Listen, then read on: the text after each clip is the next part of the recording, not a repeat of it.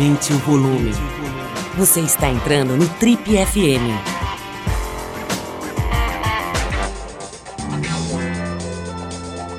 Oi, eu sou o Paulo Lima e você está acompanhando a versão podcast do Trip FM. Nosso convidado de hoje é um dos nadadores mais talentosos e consistentes que esse país já produziu. E olha que a gente teve vários nomes importantes na, na natação mundial.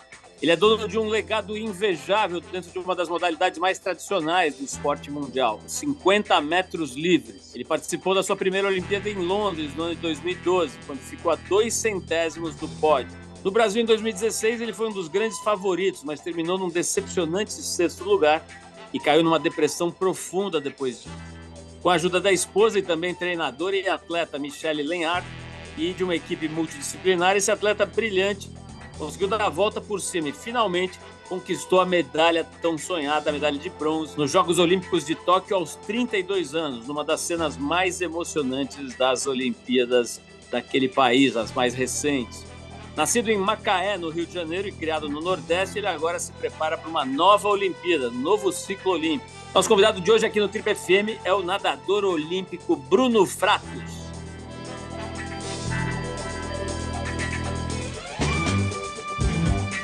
Bruno, maior prazer, cara, te receber aqui no Trip FM. Muito legal a gente ter conseguido te contactar na semana seguinte, né? A, a conversa que a gente teve com a Carla de Pierro, que é a psicóloga do Comitê Olímpico Brasileiro, né? Que está também fazendo um trabalho com alguns atletas, inclusive você. E foi muito legal fazer essa conexão com você logo em seguida, né? Numa, numa temporada em que o esporte está no primeiro ano, né, cara, do, do Brasil e do mundo através da Copa, né? A Copa do Mundo faz as pessoas se encantarem com o esporte, né? Ficam vendo assim o dia inteiro aquelas imagens em câmera lenta, né? Da atividade esportiva, da, da, da daquela, daquela tensão gostosa, né? Que todo mundo adora do esporte, torcer e tudo mais, né? E é muito legal poder falar com você, cara. Eu queria começar pedindo para você contar um pouco a tua história, né? A história da tua, da tua origem, né? Eu sei que você, você nasceu em Macaé, né? No Rio de Janeiro, mas sei que você teve passagens por vários lugares e clubes e tudo mais e e agora vive nos Estados Unidos. Me dá uma panorâmica da tua, da tua vida aí, Bruno. Você vem de que família, de que origem? Conta um pouquinho aí da tua história para gente. Oh, uau! Primeiro, obrigado pelo convite, né, Paulo? Prazer estar falando com você aqui. Indicado pela doutora Carla, né? Falou que teve uma excelente, uma excelente conversa com vocês e eu fiquei interessado e bacana que, que rolou da gente trocar essa ideia. Eu venho de uma família que, que entendia a importância da prática esportiva na, na formação do caráter da pessoa, né? na própria formação da pessoa como cidadão, no meu caso. E fui uma criança hiperativa, praticava diversos esportes é, diferentes. Cheguei até, inclusive, tentar tentar surfar por um tempo, jogava bola, andava de bicicleta, artes marciais, enfim. E a natação foi o esporte que onde eu me identifiquei, né? Onde eu me achei. Por diversos motivos, mas também por a natação ser um esporte onde eu tinha a oportunidade de, com, de competir diversas vezes e ganhar e ter sucesso diversas vezes no intervalo de tempo mais curto, né? Então aí a natação acabou acabou me pegando e me conquistando e, e, essa história de virar atleta olímpico começou muito cedo, aos 11 anos de idade. Ô, ô, Bruno, me conta um pouquinho mais sobre a tua família. Seu pai faz, faz o quê? Sua mãe? Como é que era a, a, a vamos dizer assim, a, o extrato social de onde vocês vinham? Vocês tinham grana? Vocês tinham mais ou menos? Como é que é para a gente entender como é que se forma né, uma carreira uma carreira tão vencedora quanto a sua? Cara, acho que o apoio dos pais é fundamental, né? Eu tive o privilégio de ter um pai, aliás, tive, não tenho o privilégio de ter um pai e uma mãe que entendem, assim como eu mencionei, entendem a importância do, do esporte na vida da criança e que me incentivavam desde muito cedo, né? Não só na prática esportiva, mas também de fazer as escolhas necessárias que fossem compatíveis ao sucesso que eu me, que eu me predispunha a ter no, no esporte, né? Então, sempre foi colocado ali que a prioridade na minha vida deveria ser o colégio e, e, e cumprir com a minha responsabilidade de estudante. E que depois disso eu ficaria livre para fazer e para fazer o que eu quisesse, tomar o caminho que eu bem entendesse para minha vida. Mas que o caminho do esporte realmente valia a pena e que eu precisava tomar é, tomar decisões e fazer opções compatíveis, né, com, com aquilo que eu me predispunha a ser, que era um, um, campeão no meu esporte, que era alguém de sucesso dentro do esporte, né? Então a questão familiar, ela teve um peso muito grande nas minhas decisões, no meu sucesso principalmente, justamente por ser por ser uma família que via o esporte, que vê o esporte com, com olhos positivos, né, de, de muito de muita admiração e que e que me ajudasse e que me ensinasse uma das primeiras lições foi justamente a sobre tomada de decisão, né? Você tomar, assim como eu mencionei aqui, você fazer decisões que fossem compatíveis com o sucesso que, que eu tanto que eu continuo buscando até hoje. Cara, da forma como você está explicando, né, dá para ver que tinha lá uma não só o seu desejo, né, uma, uma coisa clara, talvez uma vocação clara na sua cabeça, mas também um trabalho, né, pelo que você está explicando, da família, de suporte, né, de suporte, tudo mais. Você é um cara que fala sobre os excessos, né, de pressão sobre as crianças, né? Eu vi na pesquisa que a gente fez aqui para preparar a entrevista, inclusive um post de você alertando os pais, né? Cuidado para não exagerar nessa pressão sobre as crianças, né, que estão começando no esporte e tal. É, você fala aqui, ó, é, parem de, de é, privar seus filhos de uma das experiências mais gostosas do esporte, brincar de competir. Eu sei que a intenção é a melhor possível, mas o potencial para se criar um trauma é gigante. Né? Me conta um pouco dessa pressão, cara, como numa idade tão nova. Eu tenho um filho que acabou de fazer 12 e você vê que é uma criança, né, cara? É uma criança em vários aspectos. Como é que foi para você lidar com essa, esse volume de pressão né, que tem na natação, na natação competitiva?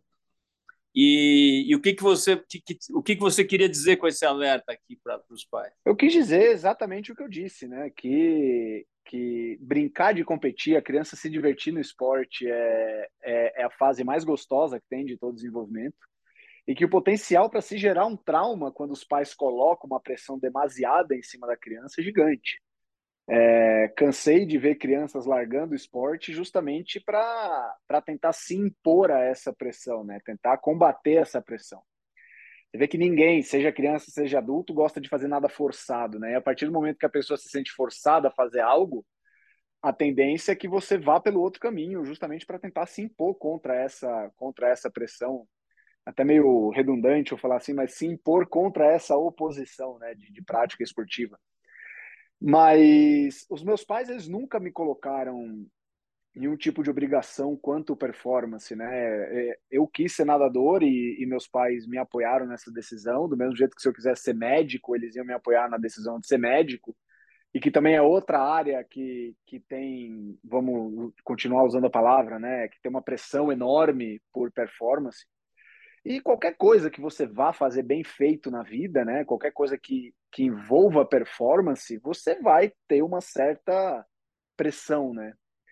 E quando criança, meus pais nada mais fizeram do que apoiar as minhas decisões e, e, e atuar como facilitadores daquele caminho, né? Então, meus pais, tanto meu pai quanto minha mãe, cada um ali no seu papel, na sua qualidade, tentava me ajudar da melhor forma possível para facilitar o meu caminho e por muitas vezes me proteger de situações onde a minha ingenuidade de criança, de adolescente ali não não tinha os recursos suficientes ainda desenvolvidos para que eu pudesse me proteger sozinho de, de diversas situações, é, seja lá quais quais fossem essas situações. Então, a pressão, é, quando criança, ela nunca, nunca, nunca existiu, né? O que existia ali, que eu mencionei no começo ali, era, era, era, como é que eu posso dizer? Era o entendimento que eu devia ir bem no colégio, era o entendimento que se eu me dispusesse a, a prática esportiva, eu deveria fazer aquilo bem feito, né? Eu deveria ir aos treinos, eu deveria aparecer nas competições, eu deveria colocar o meu esforço máximo nas competições. Então, é, não existia uma pressão, mas existia ali uma uma expectativa de que qualquer coisa que eu fosse fazer, né, e o entendimento deixado muito claro desde cedo, qualquer coisa que eu fosse fazer, qualquer caminho que fosse o caminho que eu escolhesse, eu, desse, eu desse o melhor de mim. Então, eu não podia estar ali gastando tempo e recurso do meu pai, dos meus pais, eu não podia ali estar gastando o tempo dos profissionais, o técnico, de repente, é, trabalhando comigo, e eu não podia gastar o meu próprio tempo me dedicando a algo que eu não tinha ali um, um interesse de fato, né? A pressão ela vem quando você é mais velho um pouco, né? E aí você escolhe ou não dar ouvidos a, a tudo que vem de fora. Eu particularmente acho que tudo que vem de fora nada mais é do que barulho, né?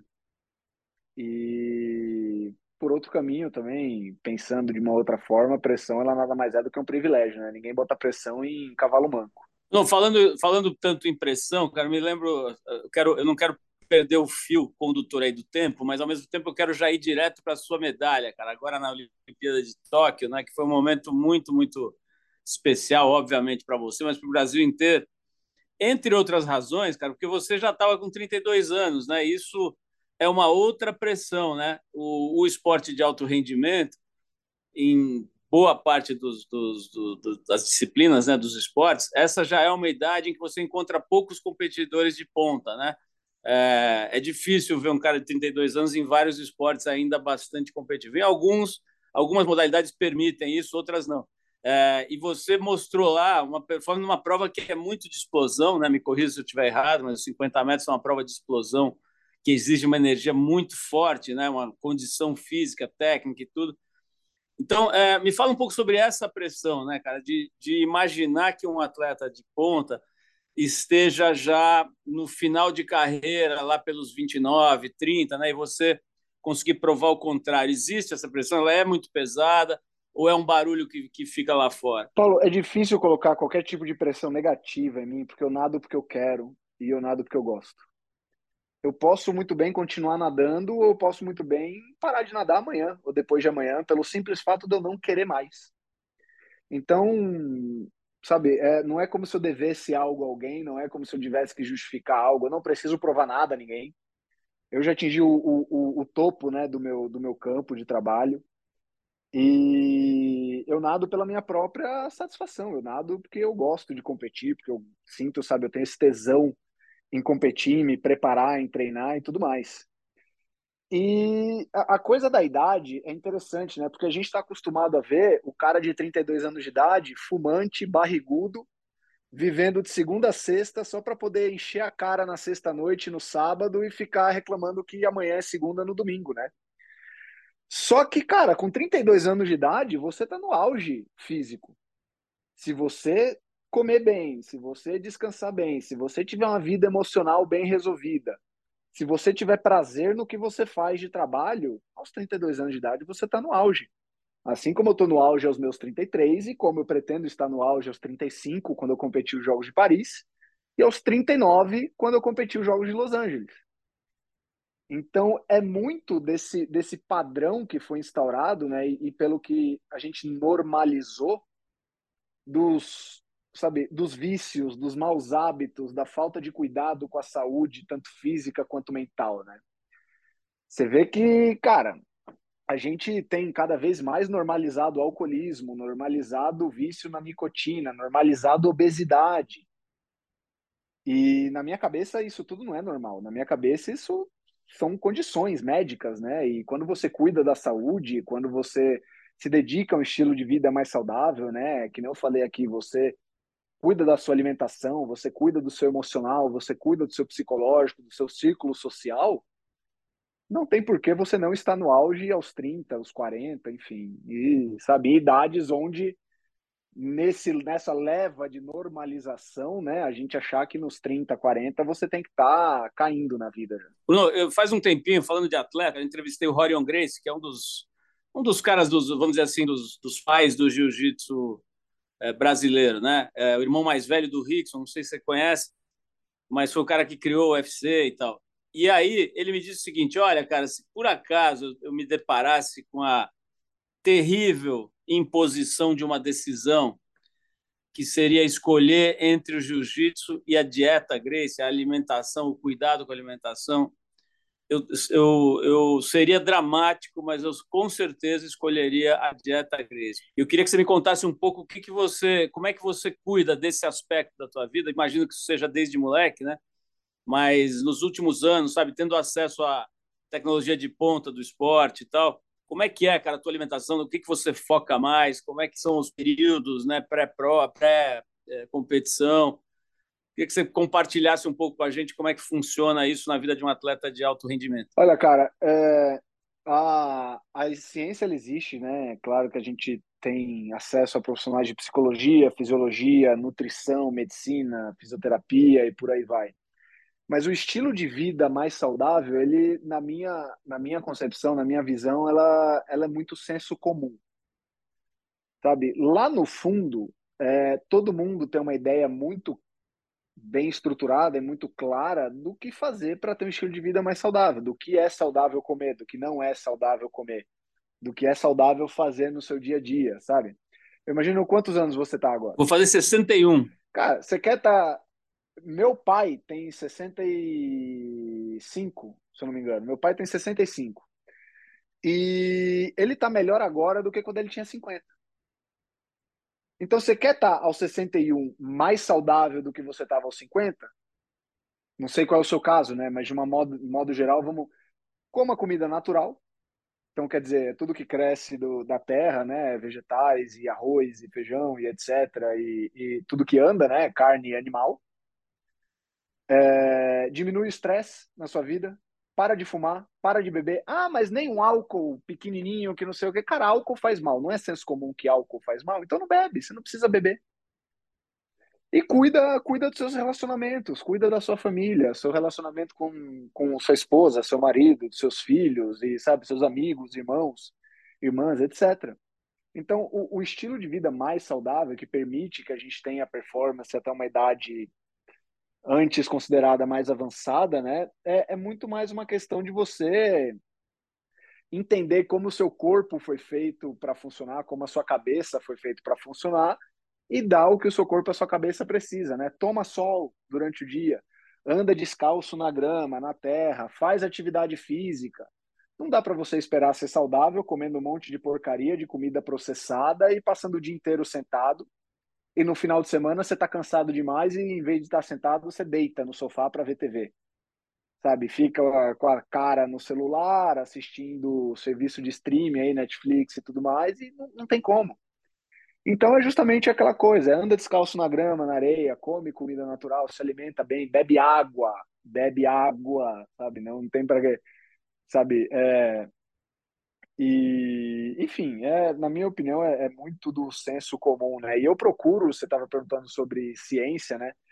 Eu, eu procuro ter um embasamento na ciência, sim, ter ajuda de profissionais é, que são ali pesquisadores, cientistas nas suas áreas, mas eu me prendo muito mais ao meu bem-estar e ao meu entendimento do que eu do que eu tenho que fazer, do que ficar procurando algum algum truque, alguma mágica, algum último, é, como é pode dizer, último procedimento e dieta. E não, cara, é come bem, come saudável, come natural, bebe água, se movimenta, toma sol, aprende a meditar, extremamente importante.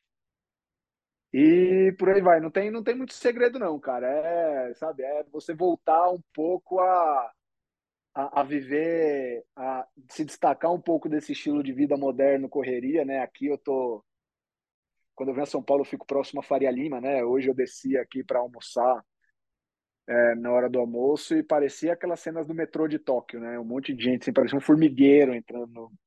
e tenta se desprender um pouco disso e mais para o seu, sabe, para o seu ser mais primitivo, assim, sabe? Bruno, faz algum tempo né, que você está morando nos Estados Unidos, né? Você já falou várias vezes sobre isso em entrevistas, né? É... E eu queria saber como é que é o lifestyle, que, que, tipo de cidade, que tamanho de cidade você vive, né? Como é que é o, o estilo que você procurou, o lugar, né? O jeito do lugar que você procurou para se instalar. Você comentou comigo que você treina sozinho, né? Você não pertence a um time, a uma equipe, a um clube.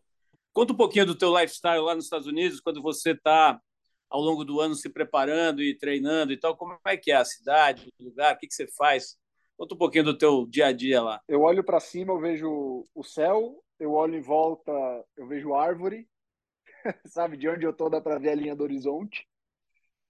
E, e, eu moro muito perto do lugar que eu treino, né? Então eu não devo dizer aí se eu passo 40 minutos por dia dentro do carro é muito. E aí, todo dia tem aquele momento que eu tô com os meus cachorros ali, né? Tem um lago perto de onde eu moro, então eu procuro bastante no lago com os cachorros, ou correndo na grama lá, tem uns bosques também. Então, acho que o, o prédio, eu moro no segundo andar e deve ser o prédio mais alto da cidade. É, é bem desse jeito mesmo, né? Acho que ah, o primeiro o, o, centro urbano mais próximo de onde eu moro deve estar aí a uns 40 minutos, uma hora de carro. É um subúrbiozão assim mesmo, residencial, né? E é o que eu tenho procurado para mim, cara. Eu, que nem, né, de novo mencionando aqui que eu tô em São Paulo agora. São Paulo é legal pra caramba, eu gosto de vir para cá, todos os meus amigos estão aqui, mas muito tempo eu tenho que ter umas janelas anti-ruído bem, bem grossas aqui onde eu tô, senão não dá, Sabe, eu gosto do silêncio, eu gosto, que nem você falou, né, eu treino sozinho, eu gosto de ficar sozinho bastante. E, e é, isso é um pouco que rege o meu lifestyle de maneira geral. No, no, na questão do treino, Bruno, como é que você faz? Quer dizer, tem uma, uma, uma, uma dinâmica, vamos dizer assim, que se repete, quer dizer, um número de horas e academia e piscina. Como é que é mais ou menos para a gente entender assim a, a vida de um atleta profissional desse nível? Uh, no meu caso, eu vivo para performance, né, atlética. Então, tudo que eu faço durante o meu dia tem um porquê e tem o resultado final, o ponto de chegada é na performance atlética. Então, é, por treinar sozinho também, por ser casado com a minha treinadora, a, a dinâmica é muito flexível no dia a dia, né? Os horários que a gente treina, o que a gente vai fazer no treino e, e a, a, velocidade que eu tô na água é sempre o que dita a necessidade ou não de mudança do que a gente está fazendo. Então é, a gente procura fazer tudo de uma maneira que eu falei aqui, quase que improvisada, né? De uma maneira um pouco artesanal, sem se prender a nenhum protocolo específico porque quando eu comecei com essa ideia de treinar sozinho, isso já fazem sete anos, se eu não me engano, a ideia era justamente criar um programa e fazer e, e fazer uma preparação que fosse boa para mim, né? Adaptar o programa ao atleta e não adaptar o atleta ao programa, que é o que, que, é o que acontece é, nos grandes centros, no, nas grandes equipes de treino. Me conta um pouco mais sobre a meditação. Achei interessante aí você trazer isso com essa importância que você trouxe, né? Não que não que seja algo tão surpreendente, porque hoje é, é bastante frequente ver os atletas utilizando, né, a força dessa técnica, digamos, né, dessa metodologia também para se fortalecer internamente, para relaxar, para uma série de coisas.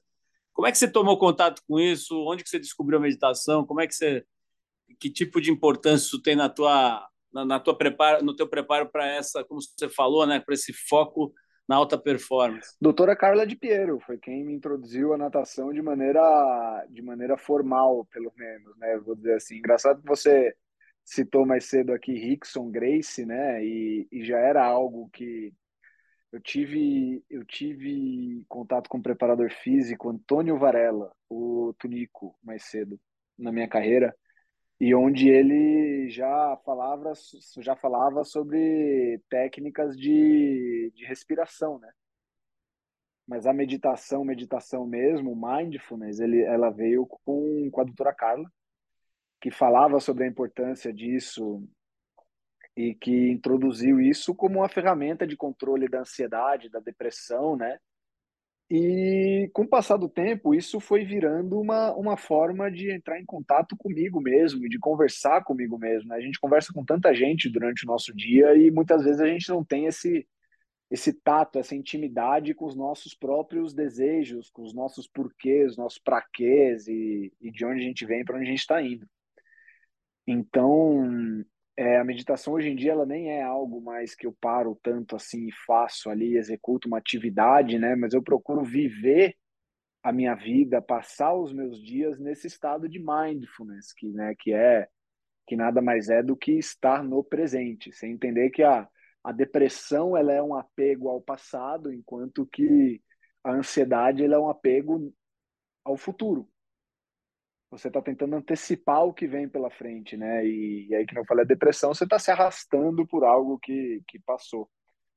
E aí eu tento ficar né, nessa corda bamba entre esses dois lados e, e, é justamente a meditação, mindfulness que me mantém equilibrado e, e no aqui, no agora e, e, e, emocional e mentalmente sóbrio, né, para eu tomar as minhas decisões no dia a dia. Cara, legal você mencionar uh, o fato da, do trabalho com a doutora Carla, né, com a Carla de Pierro, ter te trazido esse tipo de percepção. Eu queria falar um pouco sobre isso, né?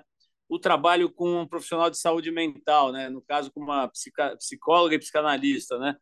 O que, que isso trouxe, cara? E, e, assim, a partir de quando? Você já tinha tido algum trabalho desse tipo antes na tua carreira, nos clubes? Ou é a primeira vez que você mergulha no Não. trabalho? Não, não. Eu nunca tinha tido o trabalho, pelo menos o trabalho que, né, que teve continuidade. O primeiro que eu tive foi com a doutora Carla. E, cara, eu tenho, acho que eu posso chamar assim de um preconceitozinho com os profissionais que eu trabalho, que eu não trabalho com quem nunca foi, quem não é ou nunca foi atleta. Então, o profissional para trabalhar comigo, ele tem que ter competido em algum momento da vida dele, né? E eu tinha essa questão com psicólogos do esporte que nunca haviam competido, né? Na minha, na minha cabeça, e ainda é um pouco assim hoje em dia, é aquela coisa de como que, como que essa pessoa vai saber do que, que eu estou falando se ela nunca passou por isso, ela nunca sentiu de fato isso na pele. Né? E a doutora Carla, ela fez diversos Ironmans, foi atleta por muito tempo, então a gente teve essa conexão desde o começo, onde é, eu, eu respeito e admiro muito né, essa dedicação dela a um esporte tão maçante, tão difícil como o triatlon. E a coisa já começou certo por aí, mas você vê que minha psicóloga já foi atleta, minha esposa e, e é atleta, né? Minha esposa e técnica, ela é atleta olímpica, ela competiu em 2008. Meu preparador físico já competiu, então fisioterapeuta, compete jiu-jitsu até hoje. Então todo mundo ali compete em alguma coisa e já praticou esporte, né? Bruno, nesse, é interessante saber que a tua equipe toda é composta por atletas, né, ou ex-atletas e é, me conta um pouco sobre essa essa, essa não dá para fugir dessa palavra, nessa né? pressão da competição, né? A gente vê, eu que acompanho o esporte há, há tantos anos, que a gente vê uma coisa que já é quase um clichê, né, cara? Grande parte da, da performance está no, no, psicológico, né? É, mas é muito louco, né? Porque até hoje você vê a maior, eu arriscaria dizer que a maior parte dos atletas de alto rendimento não cuidam dessa parte. Pelo menos não cuidam com a devida com a devida ênfase, né? É, não é uma, uma, coisa meio maluca, cara? Por exemplo, a seleção brasileira de, de futebol profissional, que está lá, lá, agora na Copa, não tem nenhum profissional de, de saúde mental. Quer dizer, dá para ser um atleta de alto rendimento sem tratar, sem, sem cuidar dessa parte da, da pessoa? Cara, eu vou até soltar uma daquelas, né, agora, porque pressão zero em competir. Competir é a parte mais legal do processo. Aliás, desculpa, mas pressão de quem compete comigo. Acho que quem compete comigo tem que estar com a saúde mental em dia, porque não é. O meu trabalho é justamente tornar a sua vida um inferno quando você vai competir comigo. Inclusive, quem discordar e for falar mal do que eu estou falando agora, pelo menos me taga lá no Twitter, no Instagram, né, para eu conseguir ler tudo, senão eu não consigo achar. Mas, cara, pressão de quem compete comigo. Eu sinto zero pressão em competir, eu gosto. Aliás, eu gosto de competir com esse espírito mesmo de, assim, dificultar a vida de quem vai competir comigo. Sabe, o meu, o meu objetivo não é ganhar uma competição, o meu objetivo é estabelecer dominância. E, enfim, e ter o, e, e eu acho que até hoje eu continuo competindo porque eu não atingi esse objetivo de de ser de fato o melhor, sabe? Eu tenho para mim a impressão que o dia que eu me tornar campeão olímpico, o dia que eu bater um recorde mundial, eu paro. Porque na minha cabeça eu zerei o jogo, não tem, sabe, eu já atingi o ápice ali, vou fazer outra coisa na vida, mas é, eu tenho esse desejo por, e, sabe, de, de ser o melhor no que eu faço, de estar ali em cima do pódio um dia, olhar em volta e pensar, meu, não tem um ser humano no mundo hoje que consiga que consiga ganhar de mim nessa atividade específica, sabe? Por quê?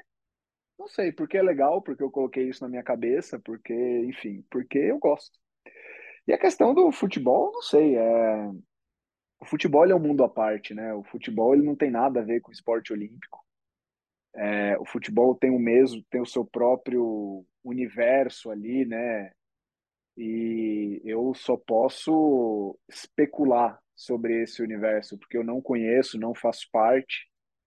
Mas eu tenho certeza de quem está lá no Catar jogando a Copa do Mundo são os melhores no que eles fazem, né? E é, é, uma, é uma decisão que é estranha, né? Que, que eu, eu questionaria se eu tivesse envolvido, mas que deve ter um motivo bem estabelecido ali, bem pensado para isso.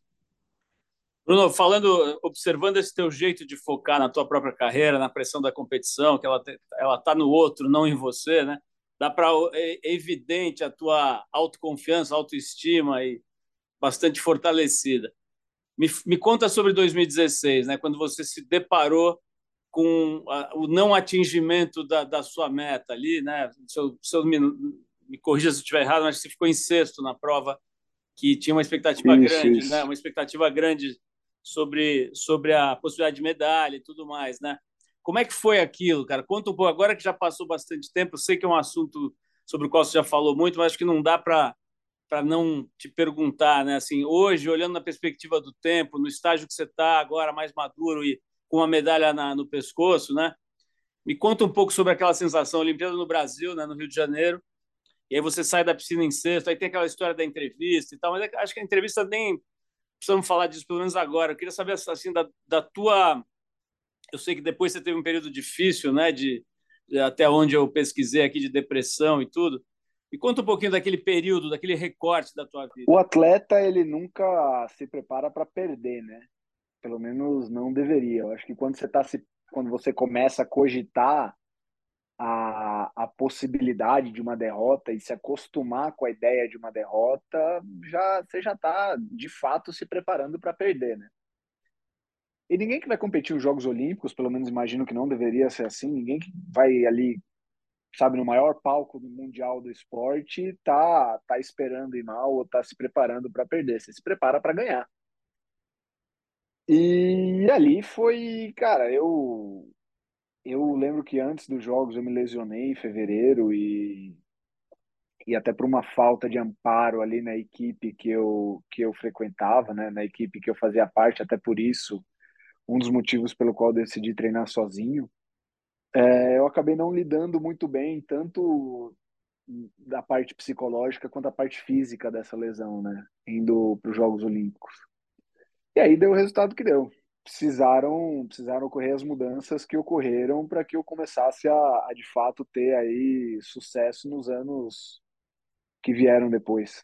E conta sobre essa depressão, Bruno, se você puder descrever um pouco como é que foi esse período, até para compartilhar isso com, com, outras pessoas que estejam vivendo coisas parecidas. Cara, é ruim, é ruim. É sensação de estar sem chão ali, de estar desamparado completamente e, e a, a, a depressão ela veio acredito eu, né, hoje olhando para trás, por, por ter encarado aqueles Jogos Olímpicos como uma situação de tudo ou nada. E eu olhava para os Jogos Olímpicos do Rio de Janeiro e pensava que, meu, aqui é onde, né, ser campeão olímpico em casa é a melhor coisa que pode acontecer na vida de um atleta, né? E eu comecei a encarar aquilo como tudo ou nada, como vida e morte e não como uma não como uma oportunidade, né?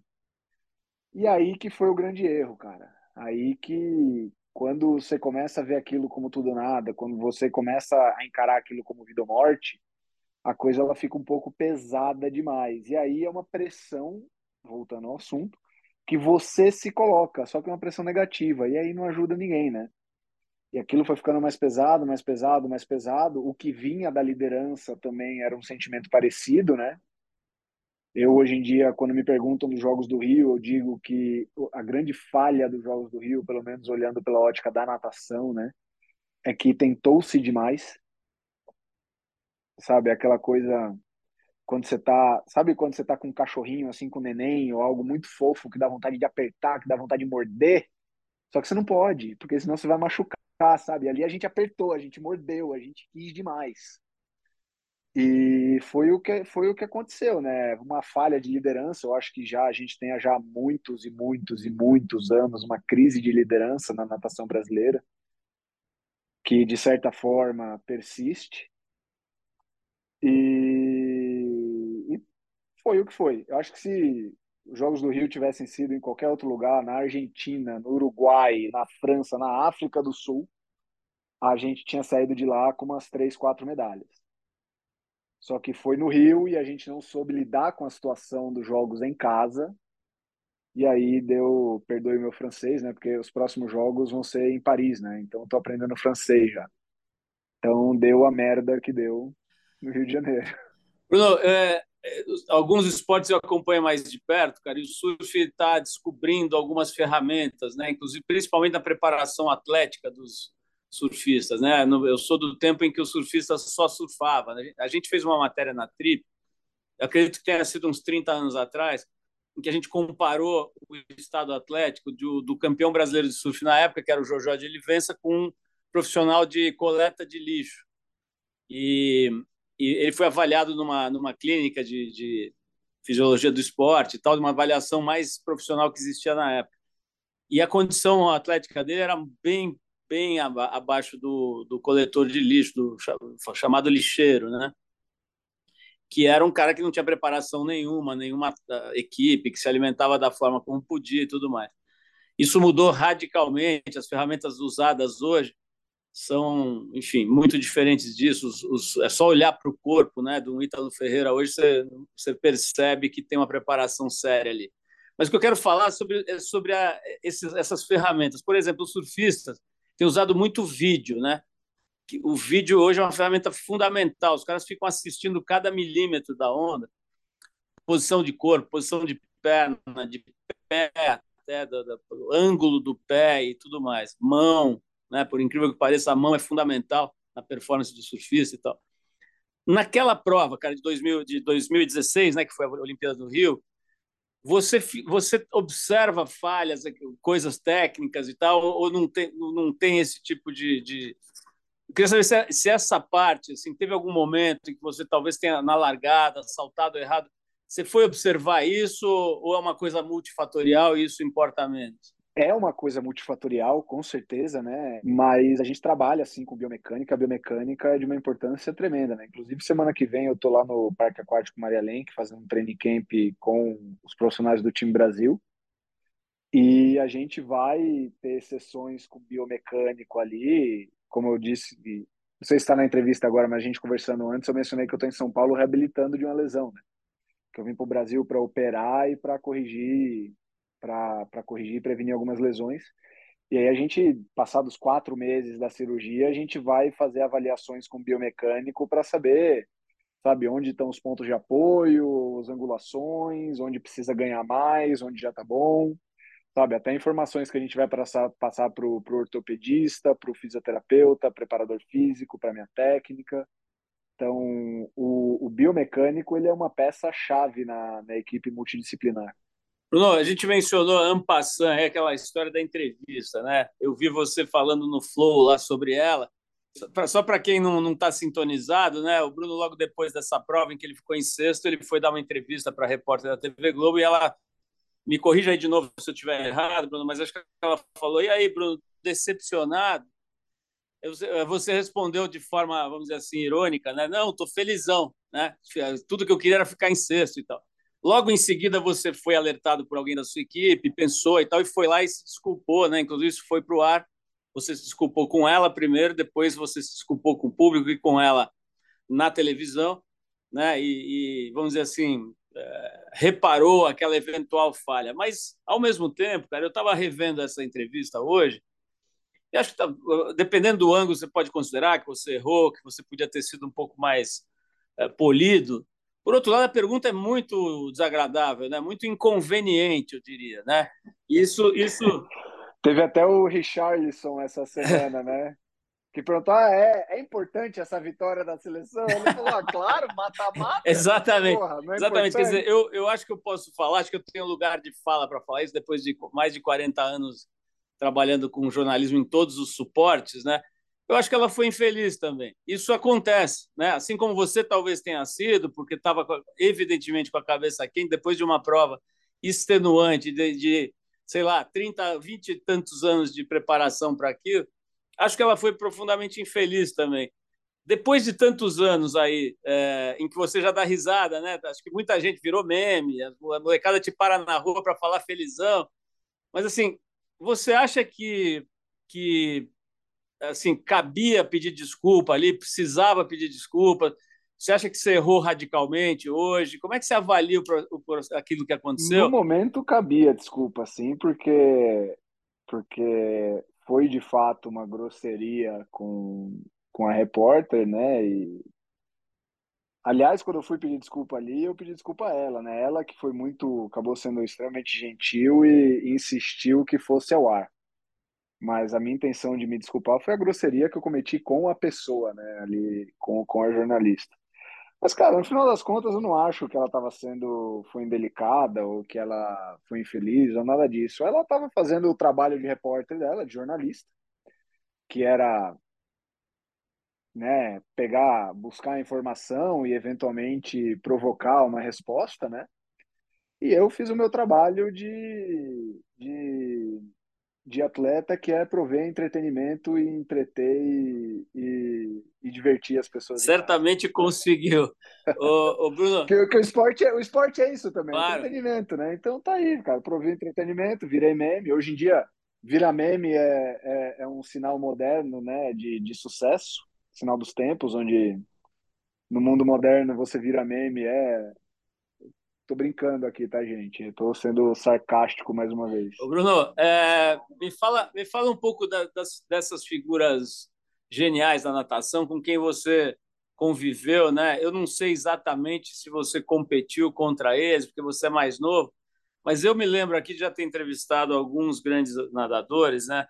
O, o Xuxa, o Fernando Scherer, pelo menos uma vez, acho que duas. O Gustavo Borges também já esteve aqui com a gente e o César Cielo, né? um triozinho razoável né? de nadadores. É, com quais desses caras você chegou a competir? Você chegou a, a ter relacionamento, amizade, tal, com os três, com alguns deles? E, e como é que é a tua relação com a geração que veio antes? Sabe quem são suas referências na natação? Cara, competi, competi só contra o César. A gente competiu por alguns anos. Hoje ele está aposentado, né? E Gustavo tem um respeito enorme. Para mim, o Gustavo ele é o maior expoente até hoje da natação, natação brasileira, né? Ele é o maior, vou dizer assim, o maior embaixador da natação brasileira que a gente tem hoje é o Gustavo Borges, é o grande porta-voz da natação. E o Xuxa, cara, tem uma amizade incrível com o Fernando. O Fernando é Fernando é quase que um mestre, meu, um tutor que eu tenho, assim, até de tanto na natação quanto na vida, né? Ele, ele faz um papel de irmão mais velho, que eu, eu sou mais velho, né? Entre eu e minha irmã. E o Fernando, ele faz um papel de irmão mais velho para mim, que ele, ele crescendo, assistindo ele competir, ele era a minha grande referência no, na natação. E ele era o cara que eu falava, quando eu crescer, eu quero ser igual a ele, sabe? Então é muito especial que hoje em dia eu tenho uma amizade com ele. Bruno, o, eu lembro quando eu entrevistei o Gustavo, que ele, ele já estava com uma, um trabalho bem assim consistente como empresário, né? Fazendo as academias, escolas de natação e tal. Eu vi que ele estava com a vida toda direcionada para esse lado. E eu não me lembro bem ah, dos detalhes, mas assim, salvo engano, cara, era uma coisa que eles tinham preparado antes da aposentadoria dele, né? Já tinha um certo plano assim de, de, de ir para esse campo. Você tem planos, cara, de empreender ou de fazer alguma coisa? O teu foco ainda está 100% na próxima Olimpíada? Você projeta, por exemplo, quando você tiver 50 anos, o que, você vai estar tá fazendo? Cara, meu foco está 100% na carreira atlética, porque eu não acredito, e isso você vai estabelecer uma relação com o que eu disse no começo da nossa conversa aqui, mas eu não acredito em me dedicar a nada menos que 100%. Sabe, não quer dizer que eu não tenha uma ideia do que eu vou fazer, né? Não vou dizer um plano, porque não existe um business plan, não existe um plano de negócio para o que eu vou fazer. Eu tenho sim uma ideia, só que eu não estou colocando nenhum trabalho em direção a isso ainda, porque eu ainda sou atleta e, e, eu não vou atingir os resultados que eu pretendo atingir se eu não tiver menos que 100% de, de dedicação a essa causa. Você citou algumas vezes aqui é, o fato da sua esposa ser a sua treinadora, né? Não é uma coisa muito comum, também não é inédito, já, já aconteceu, não sei se na natação, mas me lembro de ter visto isso já em outros esportes, né? É, como é que tem sido, cara? Porque é evidente que é complexo. Qualquer casamento é complexo, mesmo que você não trabalhe, não tenha nenhuma, nenhum cruzamento do campo profissional com a sua esposa. O casamento é uma, uma gestão de uma parceria, né? E que é complexa por definição.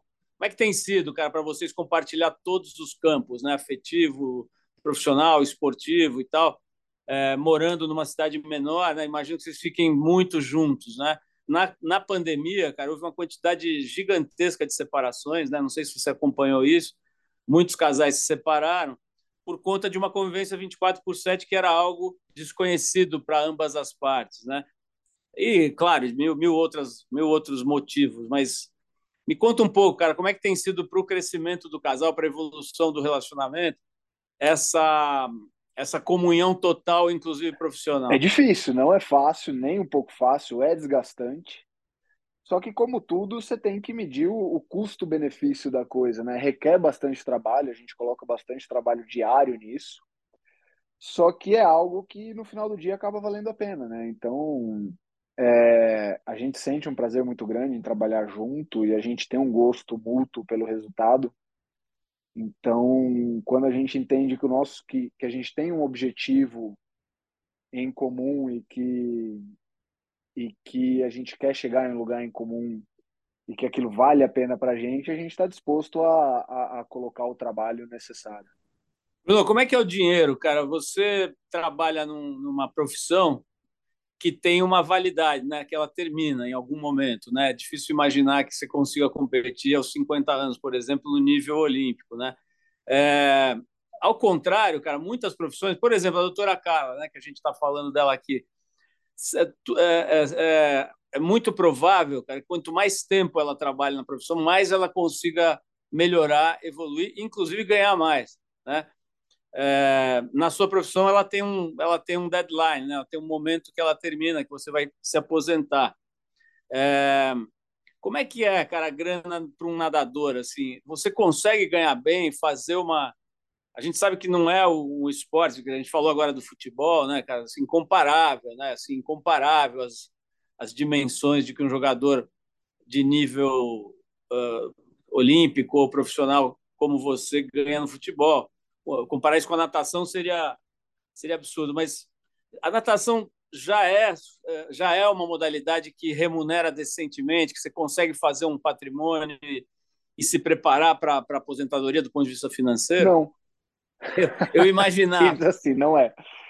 Uh, é, é, é, não só é uma carreira que tem um prazo de validade, como é uma carreira sazonal, né? Você Lógico que tem aí benefícios como é público, né? O Bolsa Atleta, que é algo que, sabe, é, é, é um investimento sem igual no mundo, no esporte, né? Que, que a gente tem no Brasil e que ajuda muito, que é muitas vezes é, é a base da remuneração do atleta.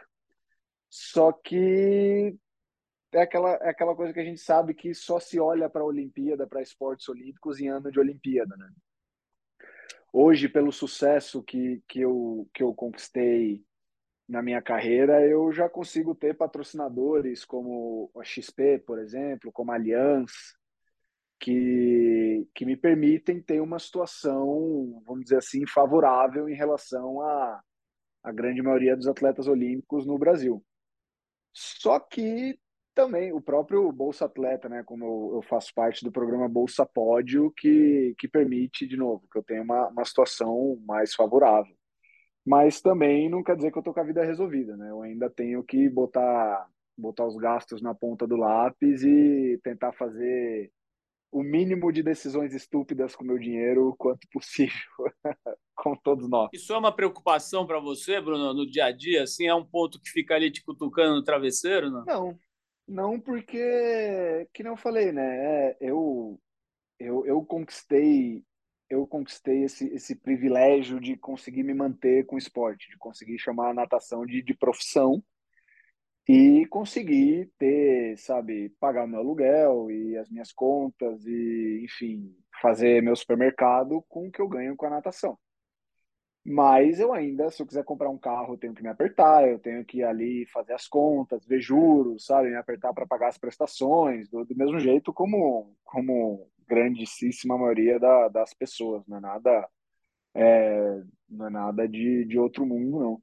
Mas a situação, cara, é, que, que aí sim me pega um pouco, é a dificuldade que a gente tem de vender não só natação como esporte olímpico. Né? Isso é isso é uma questão global, mas no Brasil parece ser um pouco mais difícil de vender os valores do esporte olímpico a, a campanhas, a, a, patrocinadores, a parceiros e por aí vai. Você vê que se você comparar o número de patrocinadores do Comitê Olímpico Americano com o Comitê Olímpico Brasileiro é uma coisa, sabe, é, é, é um penhasco de diferença. Então, essa dificuldade de se vender esporte olímpico no Brasil, de transformar o esporte olímpico em produto e, e, e, conseguir comunicar os valores do esporte olímpico ao público que consome esporte, é algo que, que, que me incomoda bastante. Você mencionou agora no começo do papo essa coisa do streaming. Eu estava lembrando que, claro, por conta da Copa no Catar agora, né? Mas o, foi, foi é, está sendo exibido na, na, na, Netflix um documentário chamado FIFA Uncovered, que é sobre a corrupção na FIFA, né? Que, eh, segundo a tese do documentário, que na verdade é, é um processo que já foi julgado e, e pessoas foram afastadas definitivamente do esporte, pessoas foram presas, né? Inclusive brasileiros. Enfim, é, o que você observa ali naquela apuração é que é corrupção de grosso calibre, né? Que inclusive levou a Copa para o Catar na, no esporte brasileiro isso é bastante frequente. Né? Me lembro da, dos escândalos do judô, por exemplo, para citar uma outra modalidade né, em, que, em que os atletas a vida inteira sofreram com a, os desvios de verba, etc. Isso é amplamente notório, né? Está documentado, pessoas também foram punidas e tudo mais. Você falou um pouco disso ano passando, cara, mas assim, a pergunta, é, sem querer que você se comprometa, evidentemente, mas assim, na gestão pública da natação, o Brasil melhorou sensivelmente ou ainda continua uma coisa defeituosa? Foi defeituosa no passado, né? A gente teve inclusive operação da Polícia Federal aí que prendeu gente e, e foi um processo de transição traumático e doloroso para a confederação. Hoje em dia, é, nós temos pessoas competentes cuidando da Confederação Brasileira de Esportes Aquáticos e parece estar tá melhor. As notícias que a gente tem é que, sabe, inclusive é, a gestão foi, chegou a ser premiada em, em um passado recente, a gente está conseguindo voltar a receber recurso federal na CBDA, então é, é uma situação que parece estar tá sendo sanada e que também já está já tá gerando frutos positivos para o esporte. Eu vou voltar para a piscina agora. É, eu, eu, tive o privilégio de acompanhar aí a, os treinamentos e algumas competições da melhor equipe brasileira de canoa havaiana, que é a equipe SAMU. E um belo dia eles me explicaram por que, que ela se chama SAMU. SAMU em sânscrito quer dizer meditação em movimento, né? E que é o que eles sentem lá quando estão quilômetros e quilômetros remando em movimentos repetitivos, né? Eles se sentem, eles entram num estado meditativo e tal eu imagino que seja muito próximo no treinamento da natação, né? Que é um, enfim, você tem que fazer mil coisas de treinos e ginásticas, mas na piscina mesmo, né? Imagino que você tenha que fazer quilômetros ali de, de, de, de natação mesmo, né? De, de vai e vem ali na piscina. Como é que é isso, cara? Depois de tanto tempo fazendo isso, é um prazer mesmo, é um sacrifício, é uma meditação. Como é que é quando você tem que enfrentar, sei lá, 3 mil metros, 4 mil metros, sei lá quanto que você pode nadar numa sessão de treino, né? E conta um pouquinho disso, cara. É, é, como é que você, você transforma isso num prazer? É um prazer, é um prazer, né? Gostar. Eu gosto do que do treino, eu gosto do da dor do treino, sabe? De, de sentir o corpo trabalhando. E não é nem um pouco de um sacrifício, né? Eu encaro isso como que tem que ser feito para eu alcançar o sucesso que, que eu tanto que eu tanto desejo. Mas uma hora que você entra ali naquele, sabe, dia após dia, fazendo a mesma coisa e repetição após repetição, é, de fato existe um existe um estado meditativo ali no meio. Ô, ô, Bruno, falando sobre estados da mente, cara, qual foi a última vez que você chorou? Uh, ontem. Você pode dizer por quê? Porque pós-cirúrgico dói muito. E a cirurgia é um negócio engraçado, né? Porque você, no meu caso, é... eu estava prestes a romper um tendão. Aí a gente foi operar, certo? Para corrigir isso, a gente viu que três tendões precisavam de cirurgia. Aí o médico vai lá e amarra tudo direitinho, e aí o seu ombro fica preso, certo? Só que no final da recuperação, você precisa ganhar mobilidade, ou seja, você precisa soltar um pouco do que o médico prendeu, que está ali cicatrizado dentro do seu osso. E qual que é a forma de fazer isso? Rodando o braço. Você basicamente toma uma chave de braço do fisioterapeuta e não pode bater. Então, foi ontem. Ontem foi a última vez que eu chorei, porque o fisioterapeuta estava lá forçando o meu braço, rodando, torcendo e tinha que aguentar. Nessa linha de tentar entender um pouco o seu psiquismo aí, sem querer invadir a área da doutora Carla, né? mas é, do que, que você tem medo, Bruno? De tédio. Tenho medo de ficar entediado. E da morte, você tem medo, cara? Não. Inclusive que pode ser um alívio. O Freud tem uma definição maravilhosa para a morte, né, que é o supressor máximo das tensões, né? É o único momento que você terá certeza que você não estará sob nenhuma tensão, né? Segundo ele, né? A gente não sabe. Exato, exato. Cara, morte faz parte da vida. Todo mundo que está vivo vai morrer um dia. É engraçado que você não, você não, você não pede, você não pede para nascer, mas você fica a vida inteira pedindo para não morrer, né? Um dos mistérios da existência, né, é justamente esse, é tentar imaginar, né? Quer dizer, ninguém jamais terá essa resposta. Existem filosofias, religiões, crenças, ninguém tem essa resposta, mas assim, o, que acontece com a gente, né? Com a nossa consciência, com aquilo que a gente entende que a gente é depois da morte. Tem gente que acha que é simplesmente um botão que desliga e você desaparece. Tem gente que acha que você reencarna, que você vira uma energia que fica pairando. O que, que bate mais com o teu sentimento? E apaga a luz. Cai, cai a chave e é isso aí. Acabou. Você vira Aliás, você, você nada mais é do que matéria orgânica que tem impulso elétrico demais para o seu próprio bem, né? Você é, você é aquele bichinho que estava lá nadando e decidiu andar um dia e ficou inteligente demais para o próprio bem. E hoje a gente tem que lidar com ansiedade, depressão, levantar para trabalhar e pagar conta e pagar imposto. Né? Bruno, grande prazer te conhecer, cara. Muito legal sacar um pouco da sua cabeça, ver como é que você está vendo a vida nessa, nesse momento tão legal, né, cara? Muito novo já com uma trajetória longa, importante né, no esporte, cara. Medalha olímpica é uma coisa que, enfim, é, é uma, é uma bênção, né? fruto de um trabalho, é uma coisa muito, muito linda. Eu, pelo menos, respeito demais assim, esse feito. Né? Eu tenho uma noção vaga de tudo que você se dedicou e, e trabalhou para conquistar. Então, muito legal te conhecer, poder te dar os parabéns aqui, né? poder dizer que eu estou felizão de te entrevistar e, e de te conhecer mais, mais uh, vamos dizer, mais profundamente. Então, obrigado aí, cara. Boa sorte. Espero estar aqui te entrevistando depois da próxima Olimpíada com mais uma medalha aí é, na sua coleção.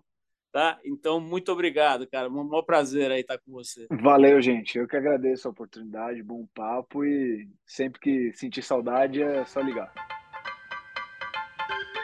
Você ouviu mais uma edição do Trip FM, uma produção da Trip no ar há mais de 37 anos.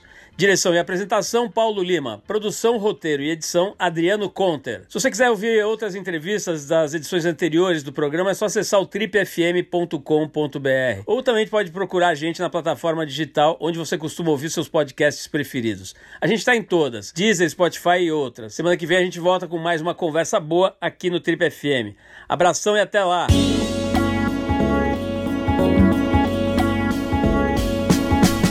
Você ouviu Trip FM.